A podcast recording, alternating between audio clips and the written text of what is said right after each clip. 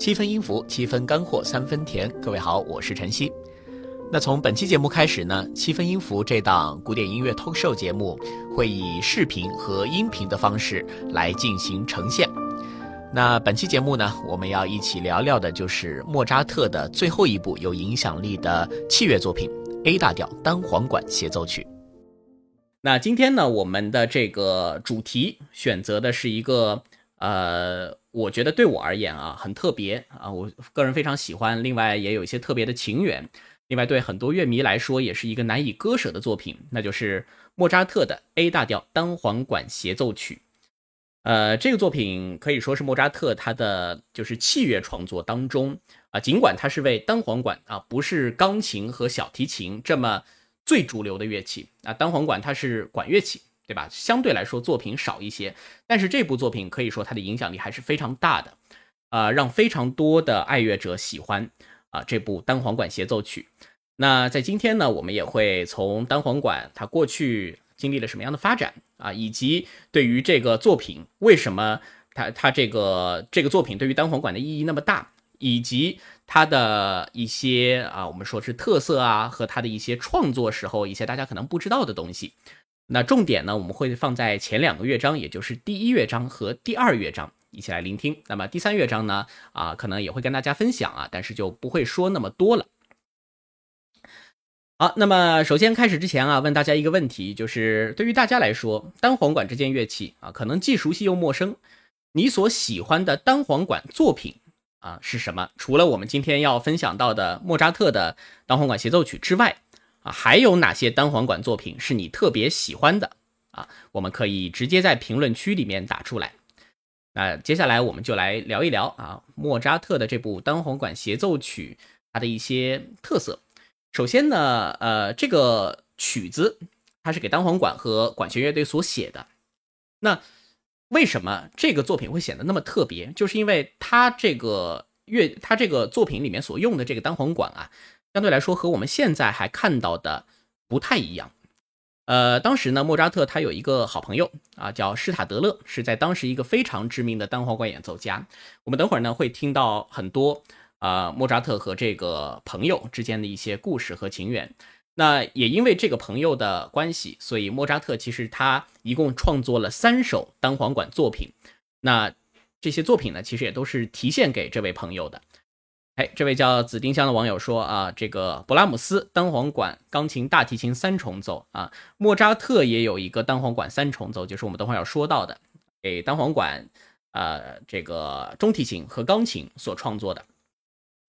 那这这一部就是编号四九八的作品啊，这个啊单簧管、中提琴和钢琴三重奏。那这这个作品可以说是莫扎特比较早的为单簧管来尝试进行创作的一个小的作品。呃，那这个三重奏呢，在后面大家提莫扎特单簧管创作的时候，经常会忽略。那今天作为节目的开始呢，我们还是简单来听一下啊，给大家准备了一下这一个片段，在进进入我们正式的这个讲解之前，来自于柏林国家歌剧院啊凯格斯塔特三重奏的一个演奏，给大家准备一下第一乐章。这个相对来说是莫扎特比较中期的一个作品啊，听起来还是有他个人的一个特色。但是我们等会儿会讲到为什么。大家在说到单簧管作品的时候，比较容易忽略它。来，我们来听一听这个三重奏的第一乐章。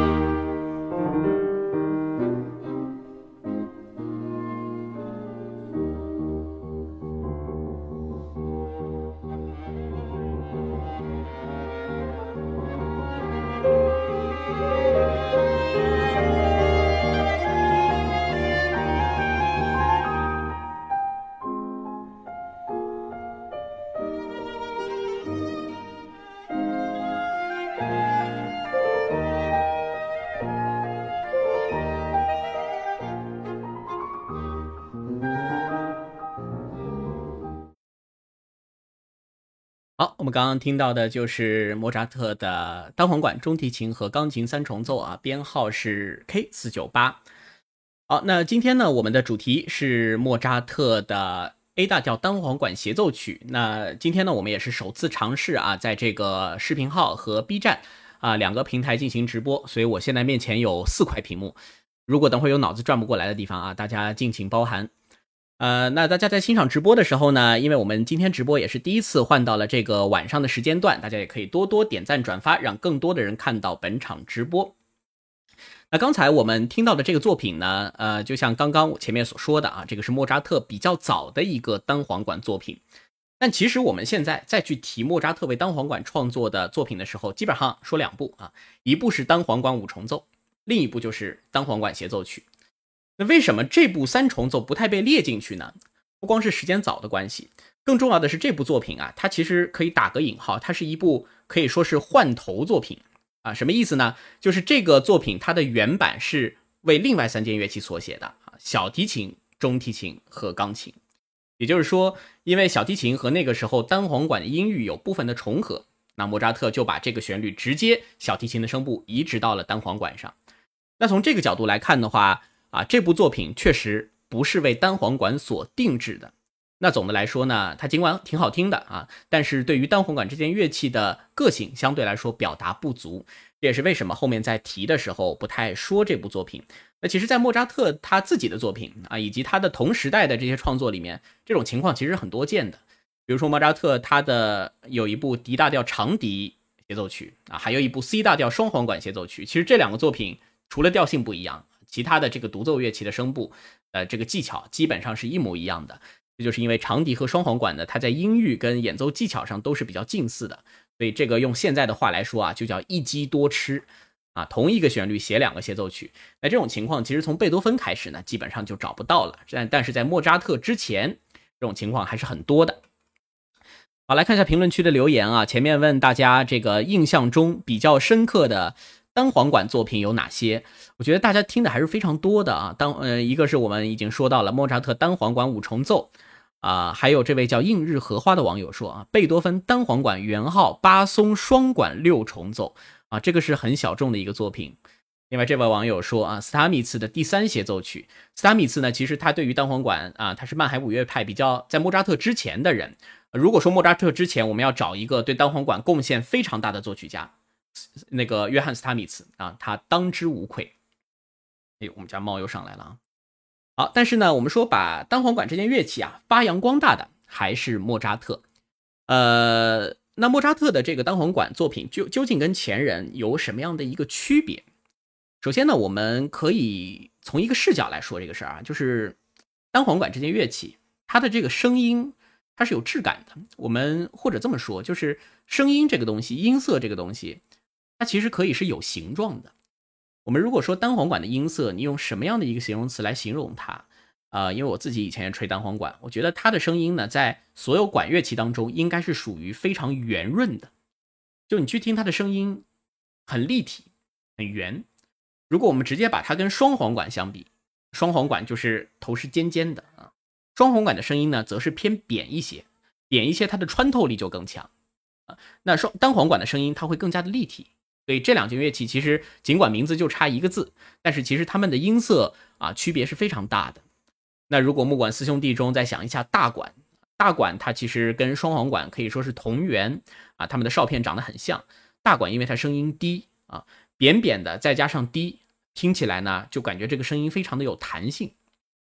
所以从这个声音质感的角度来说呢，会感觉单簧管音色的这个形状呢是圆圆的，是很温和的。那这件乐器其实最早的时候啊，它的声音还真的不是这么圆。就是单簧管这件乐器，它的前身呢，可以追溯到一件叫做沙吕莫管的乐器啊，现在都不太提。但这个它的前身已经有两千多年的历史。给大家准备了一个视频啊，大家去听一下那种原始的音色。呃，这个听完再说好吗？我们就听一小段啊，单簧管的祖宗的声音是什么样的。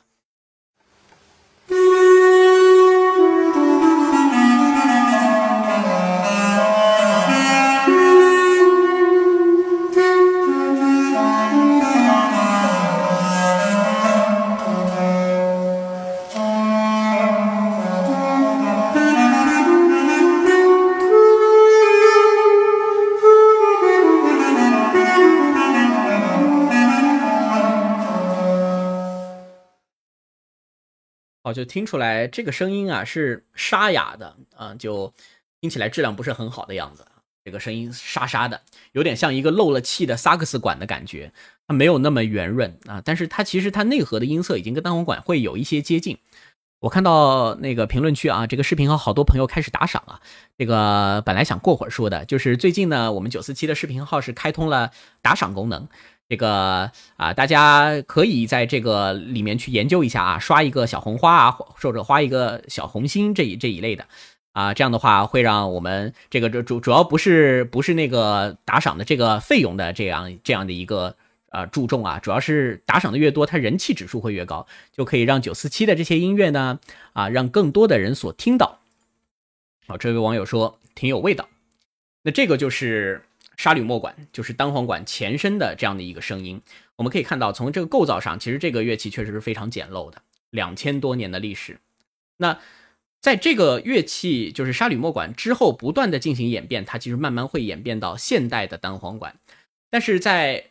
中间有一个很重要的桥梁，也就是这个就能凸显莫扎特他对于这件乐器的一个意义。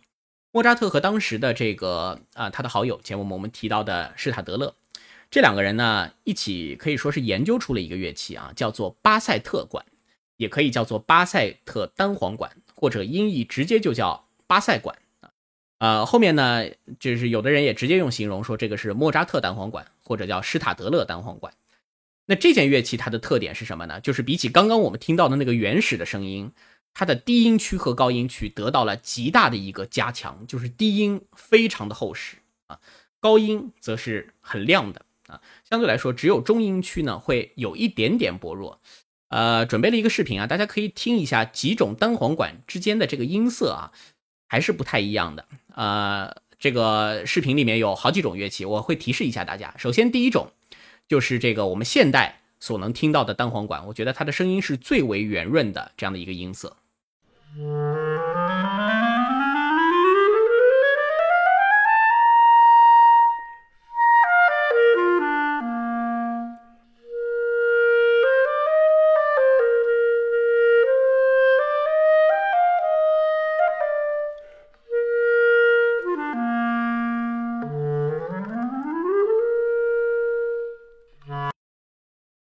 这个就是现代的单簧管啊，就是最接近于交响乐团当中大家所听到的那种声音。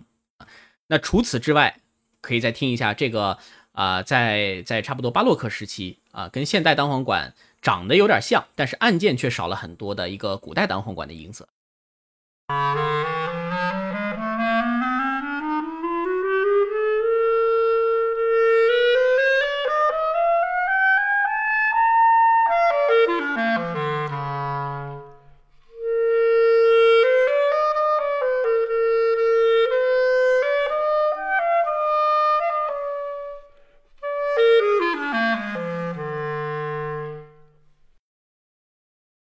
刚刚这个就是所谓的古代单簧管啊，这个不是我们今天的主角。我们今天主角要聊一下的就是接下来大家要听到的这个叫做巴塞特单簧管。当然，大家现在视频里看到的这个啊弯弯的黑色的这个已经是现代的一个啊改良的一个复制品了。可以听一下它的声音，它在吹到低音区的时候那种厚实的感觉啊，比之前的这个单簧管要提升了非常多。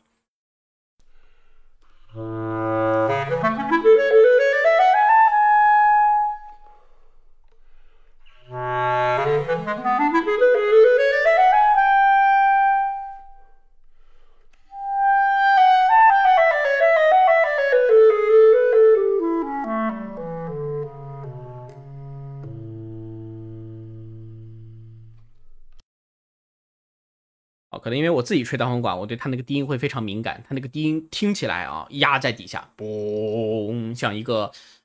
说轮船的那种号号的轮船的这个喇叭一样的这样一个声音。好，那接下来第四种，这个就是在啊莫扎特的这个 A 大调单簧管协奏曲写出来的时候啊所用的，就是这个协奏曲当时就是用这种乐器所演的，在他那个时代的巴塞特单簧管啊，刚刚那是个现代的改良款，这个就是复刻了那个时代的样子。可以看到它底下有一个小小的喇叭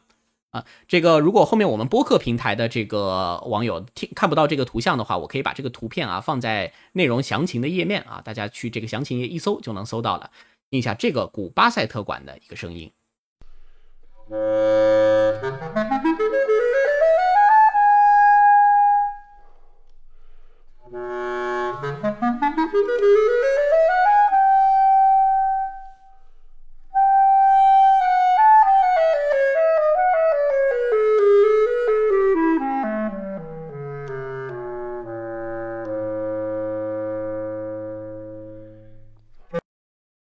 样，它的声音非常的低沉啊，呃，但是听起来呢，那个中音区啊，好像有点漏气的感觉。这个我们等会儿会说到啊。这个乐器在不断的改良的时候，在正在改变改变它的一些特色。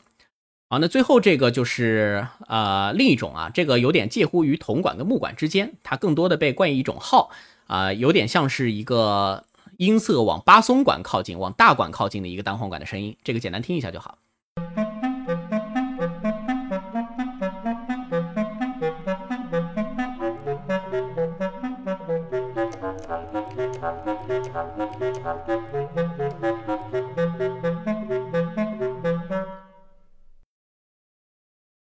像刚刚这个乐器呢，听起来它就不太像是演奏旋律的啊，根音战士嘣嘣嘣嘣嘣嘣，演奏那个伴奏音型，有点像现在交响乐团当中大管的一个定位。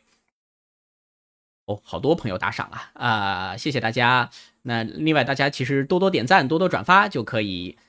啊，我来看一下啊，B 站这边的网友现在也越来越多了，大家在 B 站呢也可以多多点赞。啊，我们尝试一下，如果把两个平台一起做的话，可能会有更多的人来听到啊古典音乐的声音。好，那刚刚听了这几种单簧管啊，因为相对来说，呃，这个这个古代的巴塞特管对大家来说有一点陌生，可能没有办法非常直接的感受到，哎，这个低音到底有多么的浑厚。所以我们现在就直接切入到这个啊莫扎特的单簧管协奏曲这样的一个作品当中。呃，其实在这个莫扎特的这个作品当中呢，嗯，单簧管这件乐器可以说是经由莫扎特从幕后逐渐走向了台前。很多研究者都是认为，在莫扎特之后，单簧管这件乐器才正式成为了一件乐器。也就是说，在莫扎特之前呢，它是处于一个极度不稳定的状态。那在莫扎特之后，交响乐团当中就出现了木管四兄弟啊，就是这四个木管乐器，至今啊两百多年都得到了一个定型。在莫扎特之前呢，海顿有些作品也用过啊，在之前这个曼海姆乐派有些也用过，但是呢，都说没有形成气候。啊，在莫扎特的这个钢琴协奏曲之后呢，慢慢的交响乐团呃交响乐团当中单簧管是变成了一个固定的搭配。那之后贝多芬的其实交响曲呢都已经用到了单簧管这样的一件乐器。所以这个我们就能看出来啊，乐器它其实是可以跟着作品走的。呃，一件乐器它是不是能够有相应的地位和它的价值呢？很大程度上也是看有没有作曲家给他写作品。大家可以想一下钢琴啊，现在叫它乐器之王。不光是由于它的这个高超的这个演奏的性能啊，另外还很大程度上在于它可以实现作曲家的很多想法。因此，钢琴的这个作品文献在所有的乐器当中，它一定是最多的，这让我们吹口琴的人非常之羡慕啊。所以，你作品多了，自然这个乐器的可能性就会得到再进一步的这样的一个拓宽。啊，这位叫 DSM 的网友说啊，如果有可能聊一下低音单簧管啊。不瞒您说，我在大学的这个管乐队当中，我吹的就是低音单簧管。啊，在交响乐团当中，我是吹单簧管的第二声部。然后在管乐团当中，那个吹低音单簧管。其实低音单簧管的音色会很像刚刚大家所听到的那个巴塞特单簧管最底下的那些音符。它这个原理，它底下也有个弯管啊，也是根据那个巴塞特单簧管的形制，慢慢的啊，可以说是改进过来的。除了低音单簧管，还有什么次中音啊、倍低音啊？这个我们今天就不做细聊啊。好，所以结合刚刚所说呢，呃，单簧管呢，它在这个演进的过程中呢，低音非常浑厚。这个其实跟长笛双簧管相比的话，这算是一个非常大的优势啊。长笛双簧管呢，更多的是集中于中高音区，它们的低音性能非常有限，而单簧管，哎，低音非常的浑厚，另外高音呢，也可以吹得很嘹亮。这个音色听起来很亮，但是也有一个缺点。早期的这种单簧管啊，不管它是不是巴塞特单簧管，它的中音区啊，听起来有点那种沙沙声，就是听起来啊，有点像我们前面听到的那个原始的那种声音啊，感觉这个乐器的质量不是很好。于是呢，呃，莫扎特他在写单簧管作品的时候，他会更多的怎么样去写呢？避开中音区，主要写低音和高音区。我们可以来听一下，就是用现代单簧管所演奏的这个莫扎特的 A 大调单簧管协奏曲的第三乐章，听一下这个小片段，可以感受一下莫扎特是怎么样去用好单簧管的最低和最高的音区。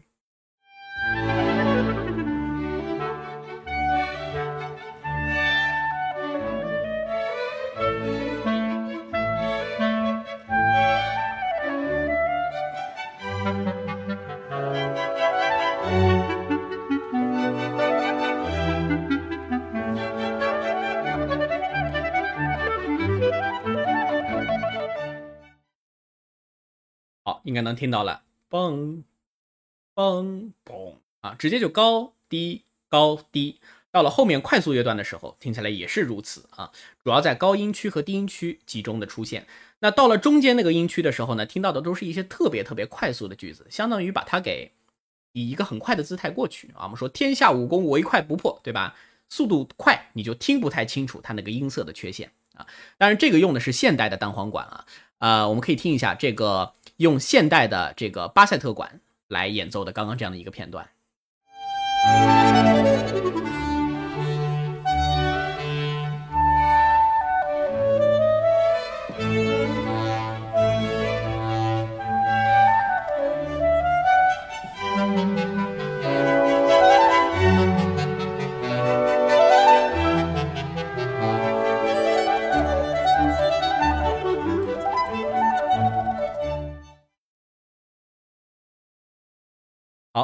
刚刚听到的就是巴塞特管，就是它的低音其实更低了啊。当然，那个我我觉得大家对于单簧管不熟的话，可能没有那么敏感啊。这个这个是巴塞特管，还有就是古代的巴塞特管，我们我也找到了一个版本啊，这是来自于一个古乐演奏家，我们也听一听，听一耳朵。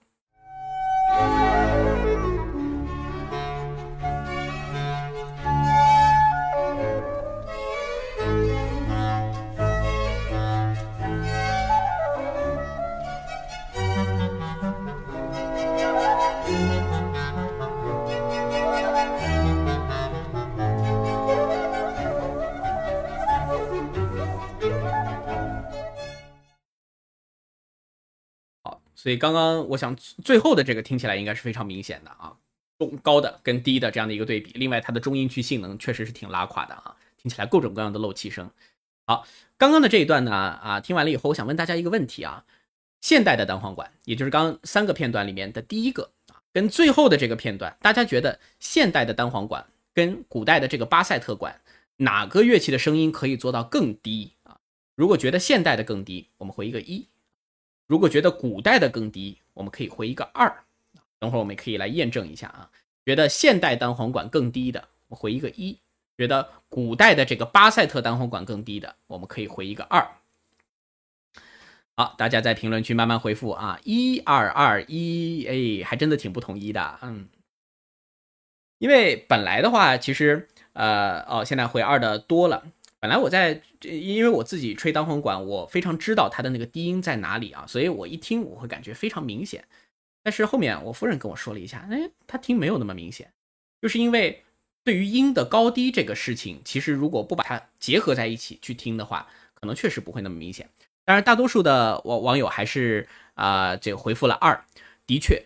古代的巴塞特单簧管它的音可以做到更低。而现代的单簧管呢，其实音没有办法像以前那么低了。我把三个片段结合在一起啊，大家现在一听应该会觉得更加的明显一点。还是刚刚那个片段，我剪了剪了一小段，先听一听啊，现代的单簧管的声音。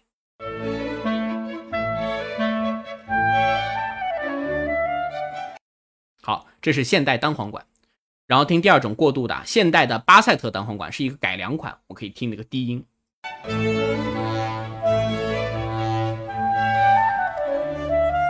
对，long 咚，像男低音的感觉一样。古代的巴塞特单簧管更加的明显。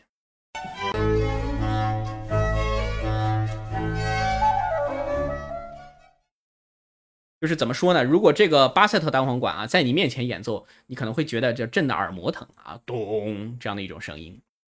啊。所以放在一起以后呢，可能大家会感觉到这种低音的这样一个魅力。所以在那个时代当中啊，其实管乐器。他的这个低音是很诱人的。莫扎特这样一个作曲家，尤其莫扎特他的这个创作啊，到了中叶跟之后啊，他的这个创作意图呢，他就会一直想要去寻找一些新的声音。这也是为什么他对单簧管这么感兴趣，因为那个时候单簧管没有定型，还是属于一个不稳定的乐器，而这种低音呢，对他产生了很大的一个诱惑力，所以他会去为了施塔德勒啊，去写这样一些探索性的作品。这位叫 Air 的网友说：“那低音单簧管会更低吗？”没错，低音单簧管确实是可以比正常的现代单簧管再低下去一个八度啊，它的音域可以比刚刚听到的巴塞特单簧管更低。而且由于现在的这个啊这个工业技术的进步啊，那自然呃这个现代的低音单簧管它的音区的这个稳定性啊也会强很多。而这个古代的巴塞特单簧管呢，其实它稳定性还是比较差的啊，它的中音区确实是一个很大的。啊，漏洞。但是到了现代的单簧管呢，它的中音区其实你不仔细听啊，啊，听起来没有太大的区别啊。我们吹奏的时候会觉得有几个音有点漏气一样的感觉，但是聆听者，如果你不是在那个地方吹一个很长的音，哎，那不会感觉特别的明显。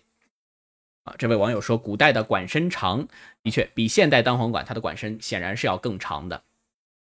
啊，另外给大家准备了几张图啊，大家可以看一下这个巴塞特单簧管的。图片，哎，这个是前面截下来的，大家可以看到啊，这个图很有意思啊，它这个有个小喇叭是对着里边的，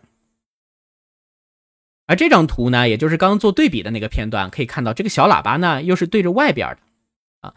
那为什么有时候里边，有时候外边呢？就是因为古代的这个巴塞特单簧管呢，现代刚刚跟大家看到这几个乐器呢，其实都可以说是复制品，没有一件古代的这个呃这个所谓莫扎特巴塞特管是完整留下来的。这个其中就有一个我们说野史里面有个小故事啊，就是莫扎特跟施塔德勒这两个人本来是这一堆好朋友，对吧？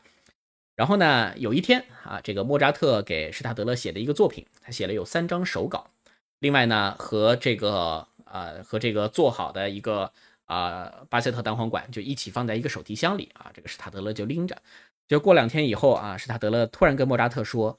这个箱子被我丢了，我找不着了。”于是那个时期唯一的这个施塔德勒用的巴塞特单簧管也就消失了，只留下了一张草图。啊，这个，所以现在我们所看到的这个巴塞特单簧管，其实都是根据那张草图所复刻的。这也是为什么呢？他有的人可能这个喇叭朝里，有的人喇叭朝外啊。喇叭朝里肯定声音轻一点啊，朝外声音响一点。呃，所以属于不那么稳定的乐器。据说当时啊，莫扎特对于这个事情是极其恼火的。另外，这个巴塞特单簧管啊还有一个很好玩的一个小机关啊，大家可以看一下这张图。看一下，看一下这张图的这个乐器的左边还有一个孔啊，这个其实已经处于乐器的最下方。啊，播客平台的网友啊，我们也可以把这个图放在这个呃节目详情里面，大家可以去看一看。那这个管子很长，对吧？你放在那个位置的孔的话，手按键肯定是按不到的。那怎么办呢？所以这个巴塞特单簧管可以用膝盖来按侧边的这个孔。再过去看一下，对，这个小孔是用膝盖按的啊。也就是演奏的时候，你如果用膝盖把这个孔给抵住的话，它就可以吹一个更低的音。所以，这个演奏这个乐器的那种古乐大师啊，你去看他吹着吹着，他背 hold 很低啊，有时候用这个乐器去撞一下腿，这个并不是他的一个音乐表情，而是因为他要多吹一个音啊，很有意思意思的一个情况。好啊，说了很多这个白色特单簧管的乐器啊啊，这个打大家的打赏太踊跃了啊，这个谢谢谢谢谢谢大家。我们榜一大哥是谁呀？啊，是位这位叫耶普森的网友，啊，瞬间感觉自己在做网红直播啊。这个我们打赏的更多目的呢，还是让这个直播的热度更加的上去一些，让更多的人呢能够听到啊九四七所带来的这些好音乐。那另外呢，大家呃哦，我看一下 B 站的这个网友啊，这位网友会，我以为用脚啊，用脚那是不现实的，你要这个盘腿吹嘛，啊。另外呢，问回呃这个回放的事情啊，我们这个七分音符的视频节目呢，目前不设回放啊，就是大家如果想回听的话啊，可以在这个后面播客平台里面听到音频的版本啊。想知道播客怎么样聆听呢？大家可以加一下我的听友群啊，在视频号里面，这样我直接把入群的方式打在群里。那 B 站这边，大家如果想要入群的话，可以直接私信我的账号后台，我会把入群方式来发给大家。好啊，刚刚说了这么多，我们要听些音乐了啊。在莫扎特前面说了很多啊，莫扎特是非常喜欢巴塞特单簧管这个低音的魅力了啊，所以他在晚期对于这件乐器产生兴趣以后啊，把这个这个巴塞特单簧管还用到了他的歌剧当中。莫扎特的最后一部歌剧呢，是一部正歌剧，叫做《迪托的仁慈》。在这个《迪托的仁慈》当中，有一幕它是有一个啊这个女主的咏叹调的。那这个咏叹调很有意思，你聆听的角度看，只有一个人在唱啊，台上两个人，但有一个人他是不唱的啊。那台上只有一个主角色在唱，但是你从聆听的角度，你会发现它像是一个二重唱，为什么呢？就是这个巴塞特单簧管承担了另一个声部，所以就会变成一个女高音和巴塞特单簧管的一个二重唱。我来听一下。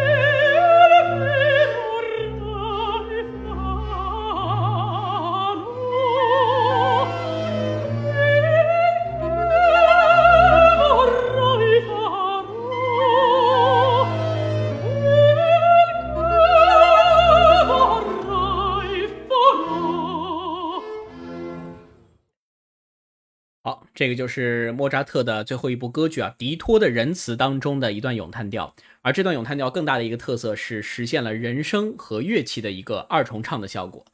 在木管家族当中，其实，在歌剧当中啊，这种这种描述的一个片段，其实最多出现的就是单簧管。因为前面我们说过啊，如果说音色有形状，单簧管的音色它听起来是圆圆的。也正因为如此，单簧管它被认为是在乐队当中。最接近人声的一个乐器啊，人声就是人的声音，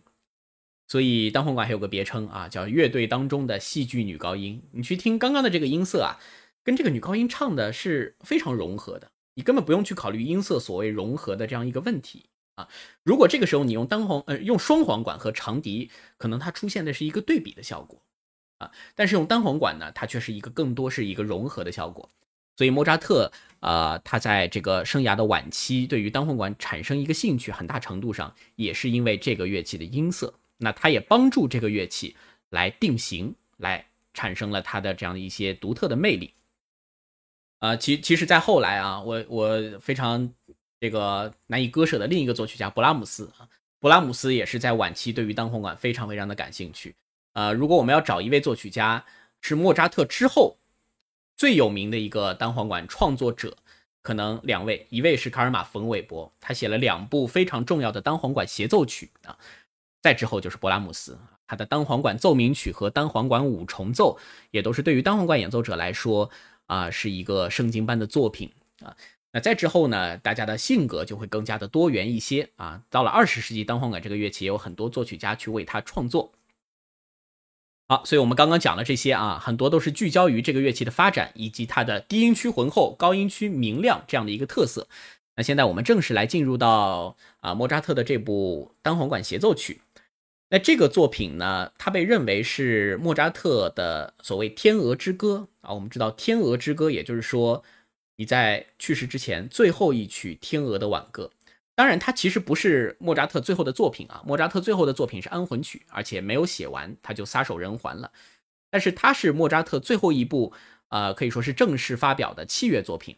啊。在这个这个协奏曲之后呢，莫扎特还写过一个所谓戏剧二重奏啊，但是那个已经很难，现在不太演啊。所以从这个作品的一个核心的，我们说重重要性，以及对他于最对他整体创作风格的一个概括来说，这部单簧管协奏曲。无疑是对他过去大部分器乐创作，尤其是协奏曲创作一个非常完美的总结，给他的这个生涯完美的画上了一个句号。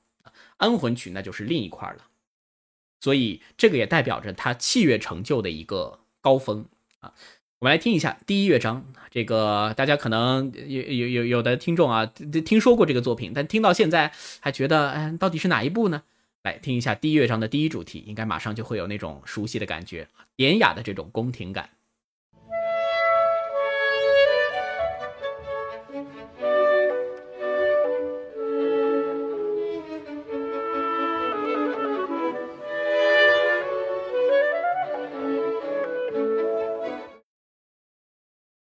好，所以听到的就是啊一个非常说温静啊这个。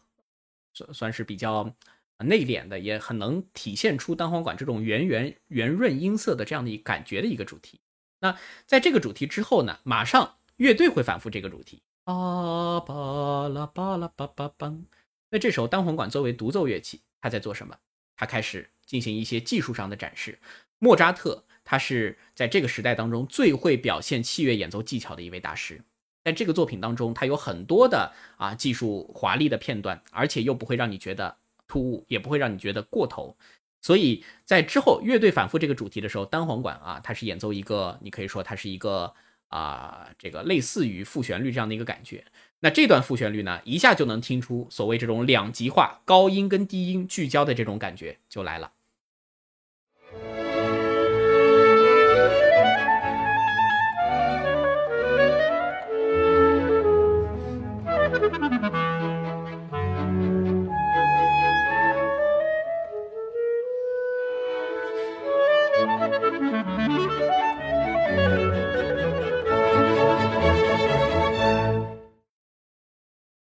那除了音区啊，刚刚也听到，嘣了嘣嘣嘣嘣嘣嘣嘣，一啷啊，在别的乐器写作的时候，这种音型一定是极其少见的啊。所以这个就是因为它是单簧管。那除了这个呃这个两级的这样一个特点以外呢，大家还可以听出来啊，中间其实单簧管在中间的那种快速的我们叫走句啊，经过的是非常舒畅的啊，这个也是啊木管乐器乐器演奏技巧的一个啊展示。啊，这位叫 DSM 的网友说啊，为管乐器写作作品最多的作曲家，呃，在那个时期他肯定是啊，但是他之前还有个维瓦尔第。你如果要把维瓦尔第所有的协奏曲，你像维瓦尔第，他写了五百多首协奏曲啊，这个数量我觉得应该是超过莫扎特的。当然，我现在没有去统计啊，啊，因为维瓦尔第他那个时候当然没有单簧管了，单簧管它还是一个未定型的乐器，但是维瓦尔第他有小号的协奏曲啊，然后他有写给一些巴洛克古乐的古代的管乐器的这样一个协奏曲，所以维瓦尔第的他的数量摆在那儿。那莫扎特呢，他协奏曲也只是几十部而已啊。所以这个，但是在古典主义时期，显然莫扎特是最多的，他确实对管乐器的兴趣也比贝多芬要更加的明显。好，刚刚说的啊，这个单簧管的特色，那除了单簧管的这个特色之外啊，另外一个就是莫扎特的特色。莫扎特的特色是什么？大家可以去想一下莫扎特的音乐作品，他的音乐作品总归给你一种酣畅淋漓、一气呵成。啊，听完以后似乎就永远的在往前走，而且给你一种很开心、愉悦且乐观的感觉。如果我们把他和同时代的海顿和贝多芬做类比，他和海顿似乎会更加像一些，但是其实他的这个呃音乐的发展的这样的一个模式呢，其实比海顿要更加的宽泛一些啊，跟贝多芬是显然是非常不同的。这位叫呃 B 站的 FS 的网友说，感觉巴洛克时期的作曲家产量都好高。呃，这个是音乐史发展的一个规律啊。我们从巴洛克开始的话，越靠前的作曲家产量越高啊，但是他的音乐作品当中的雷同度也越高。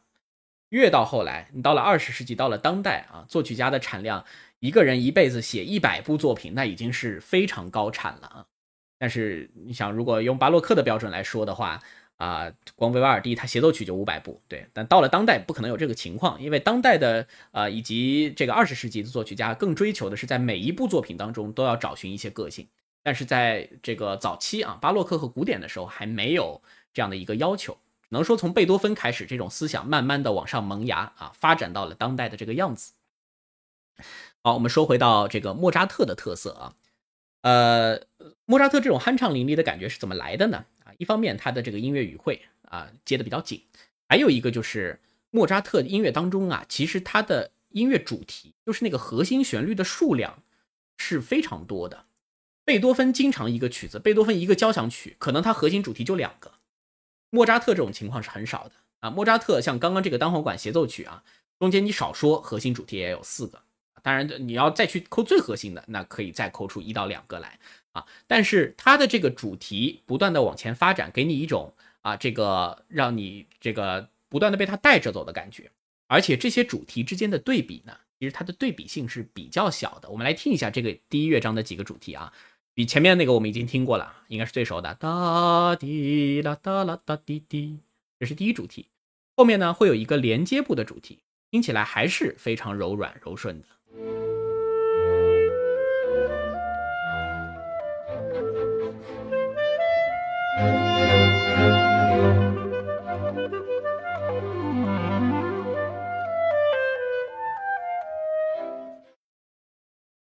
好，听起来一开始的色彩好像有一些变化啊，到后面它的发展形态更加自由，但是总的来说还是很温和的。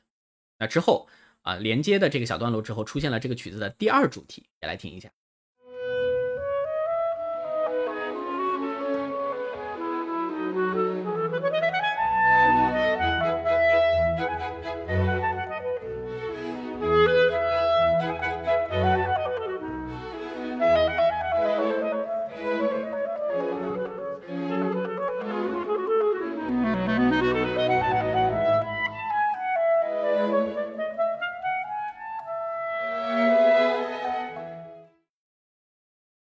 是第二主题，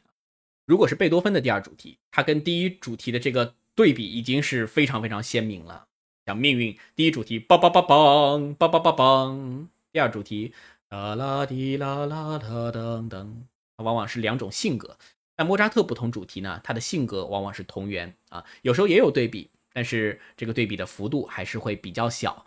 来听一下啊，这个乐章的中间段啊，还会有一个可以说是新的主题啊，这个其实是从连接部的后半段给抠出来的，也来听一下，还是这样的一个方式。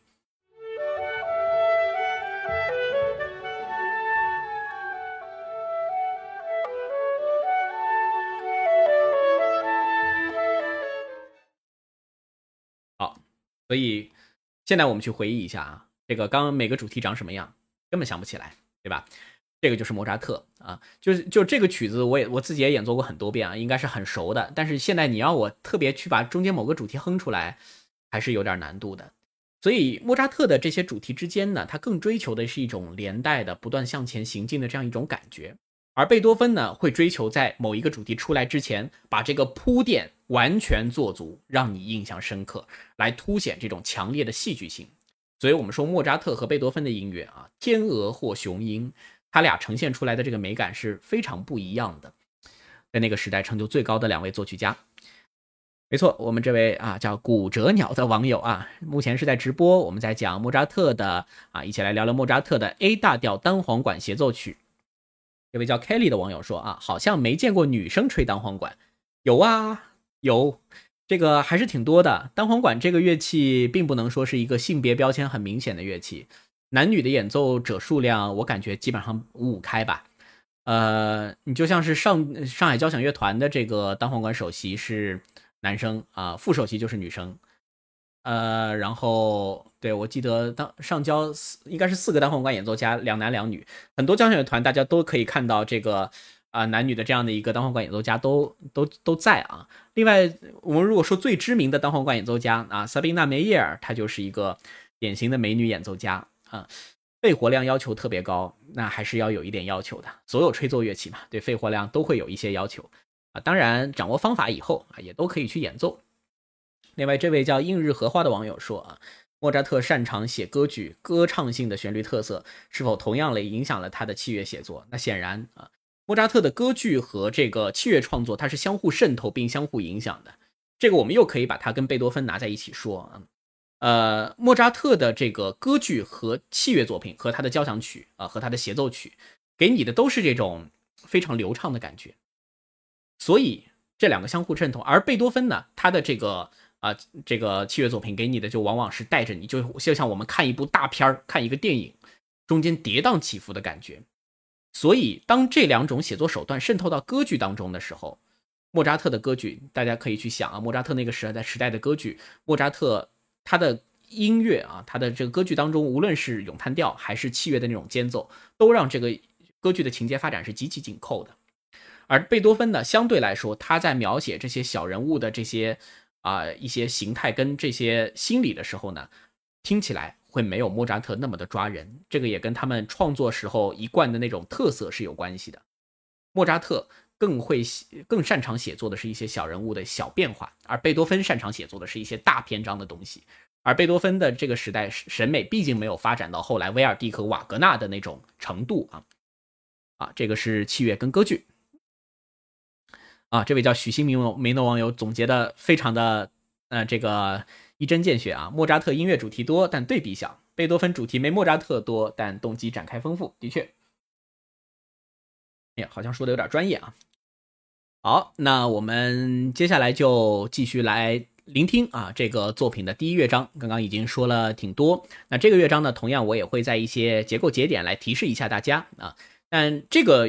这这个作品呢，我觉得听结构不是那么的重要啊，重点去感受它的这种一气呵成的感觉，以及主题之间所展示出的单簧管那种两极化和快速走句的这样一个技巧。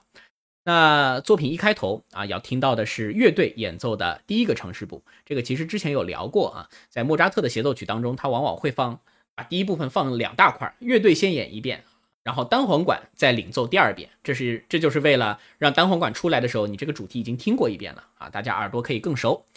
来，A 大调单簧管协奏曲的第一乐章，选择的是帕特里特梅西纳独奏啊，海廷克指挥法国国家管弦乐团啊协奏的一个版本。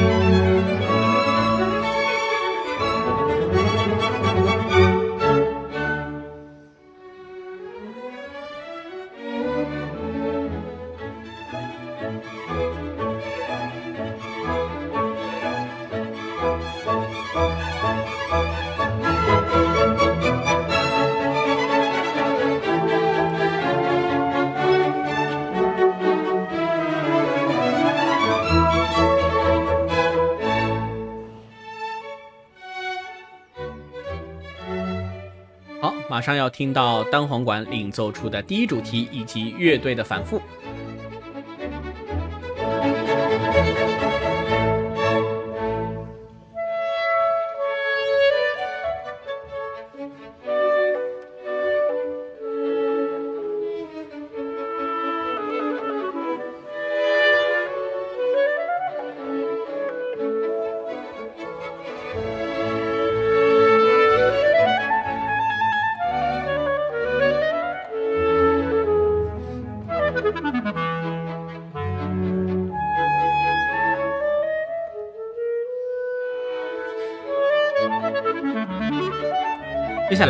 连接的段落，它是由第一主题承接而来，更多技巧性的发展。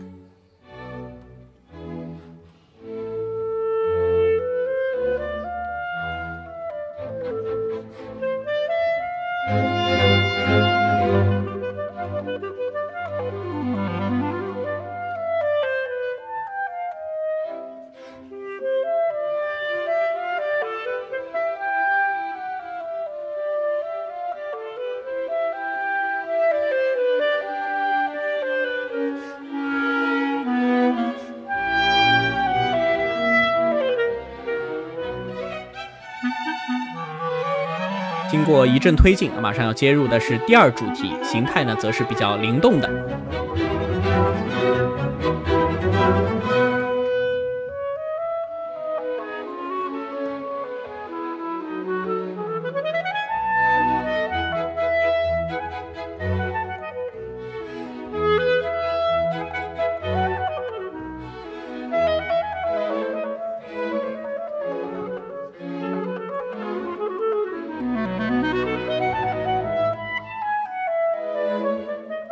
第二主题即将进入小调化的一个色彩暗淡的发展。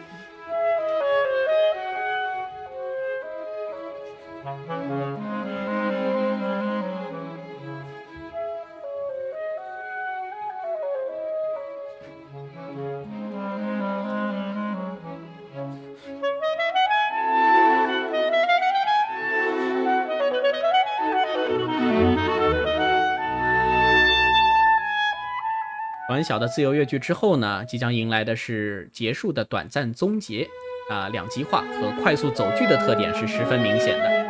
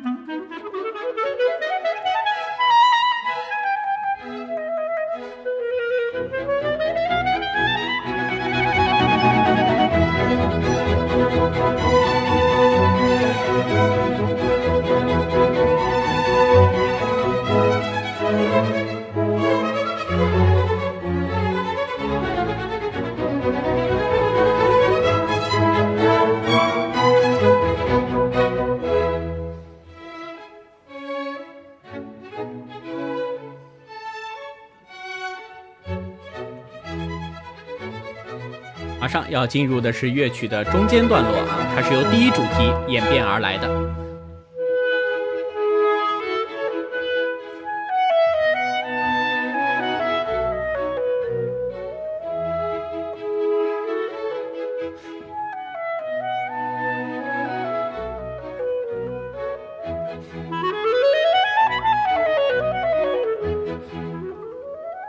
即将进入的是一个不稳定的啊发展段落。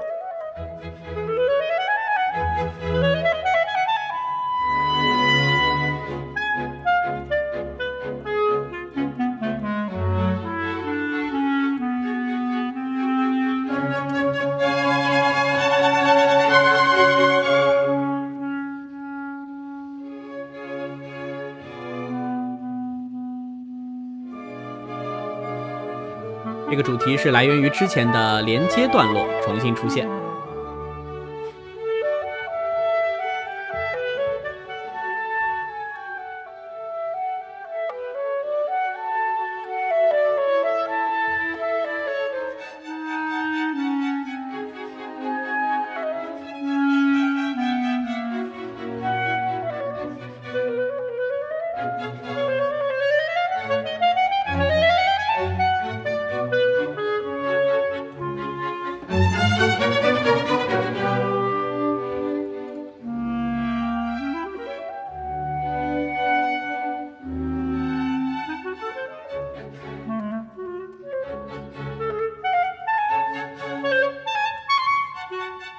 上可以听到乐队对单簧管的呼应。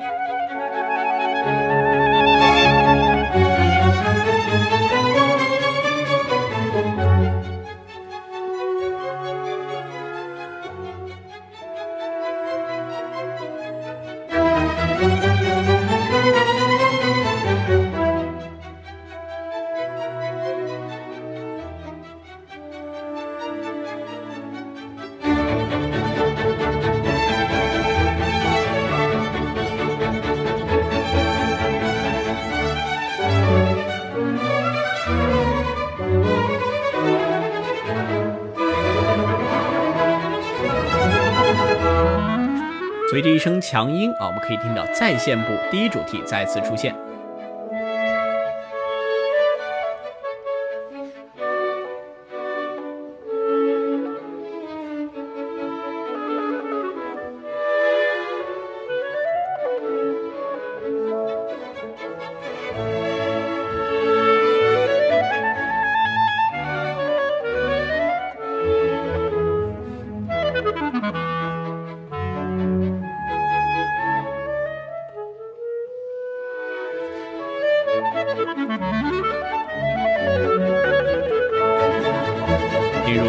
入连接的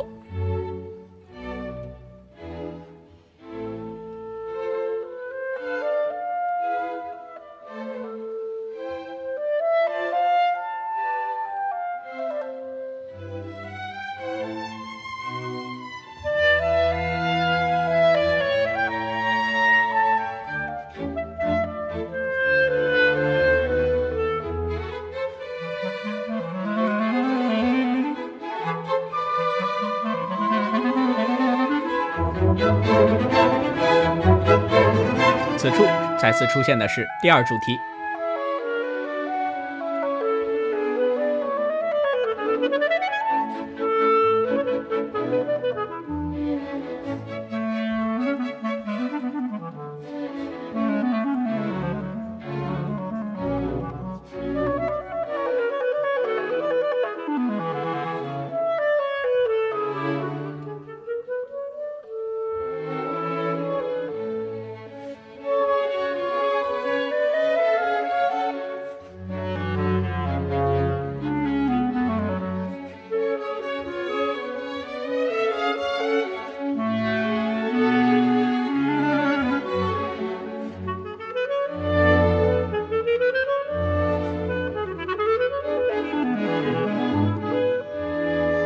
随着结束部的到来，迎向最终的尾声。